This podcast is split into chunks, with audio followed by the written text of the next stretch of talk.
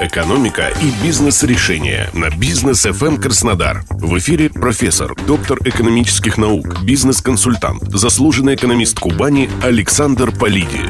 Здравствуйте, с вами Александр Полиди на Бизнес ФМ. Никогда такого не было, и вот опять. Положительная сальдо торгового баланса страны в этом году может вырасти до рекордных размеров. Серьезные аналитики, и не только российские, но и западные, и регуляторы прогнозируют, что в нынешних условиях превышение доходов от экспорта над оттоком по импорту может составить до 250, а то и 300 миллиардов долларов. При этом бюджет страны может дополнительно получить более 100 миллиардов рублей. Хорошо ли это? И как к этому относиться в краткой долгосрочной перспективе? Давайте начнем с того, что сальдо торгового баланса для России – это важнейший источник валютных поступлений и мощнейший шлюз, соединяющий нашу экономику с мировой. Именно положительная сальдо экспорта и импорта, то есть превышение доходов от внешней торговли над расходами, традиционно и неизменно покрывает такой же традиционный и неизменный отток или бегство капитала из страны. Это действительно стабильность. Разница только в абсолютных цифрах. Лишь два года, 2006 и 2007, когда страна наиболее активно интегрировалась в мировое хозяйство и росла темпами, куда более высокими, чем в среднем рос мир. Оттока капитала тогда не было. В нас больше вкладывали, чем мы вывозили. Но нынешняя ситуация ситуация уникальна со всех точек зрения. С одной стороны, высокие и растущие мировые цены на российский экспорт, в первую очередь энергоносители, сырьевые товары и продовольствие, дают нам мощный приток валюты из-за рубежа.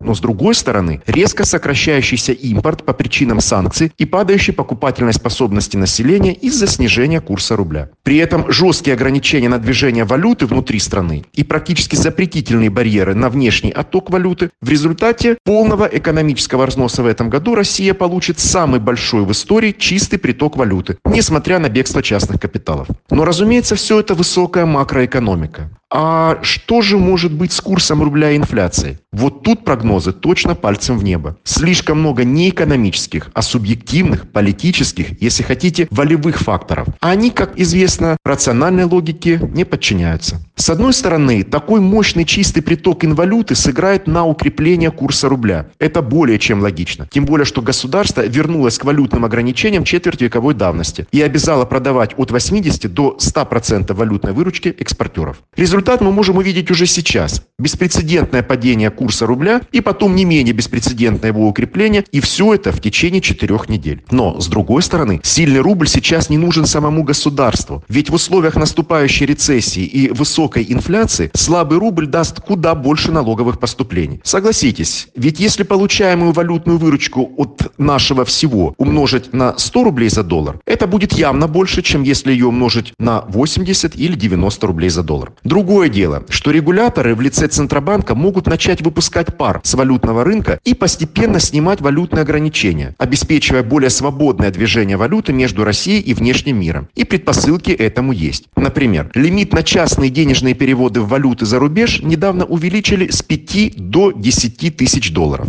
Весь вопрос в том, как будет развиваться политическая ситуация и на какие меры по возврату рынка в нормальное состояние будут готовы идти денежные власти. А тут тенденция тенденции могут быть прямо противоположны. Ведь они не зависят от конкуренции. Только конкуренция всегда справедлива и беспристрастна. Поэтому единственное, в чем можно не сомневаться, высокая положительная сальдо будет способствовать волатильности, то есть нестабильности и разнонаправленной динамике курса рубля в перспективе нескольких месяцев. Как я уже говорил, для формирования устойчивого равновесия в экономике необходимы три квартала. Так что до сентября-октября точно наблюдаем за ситуацией на валютном рынке и в экономике. И лучшее, что мы можем сделать, это диверсифицировать, то есть распределить свои накопления и сбережения между валютами, денежными инструментами и фондовым рынком. С вами был Александр Полиди. До скорого.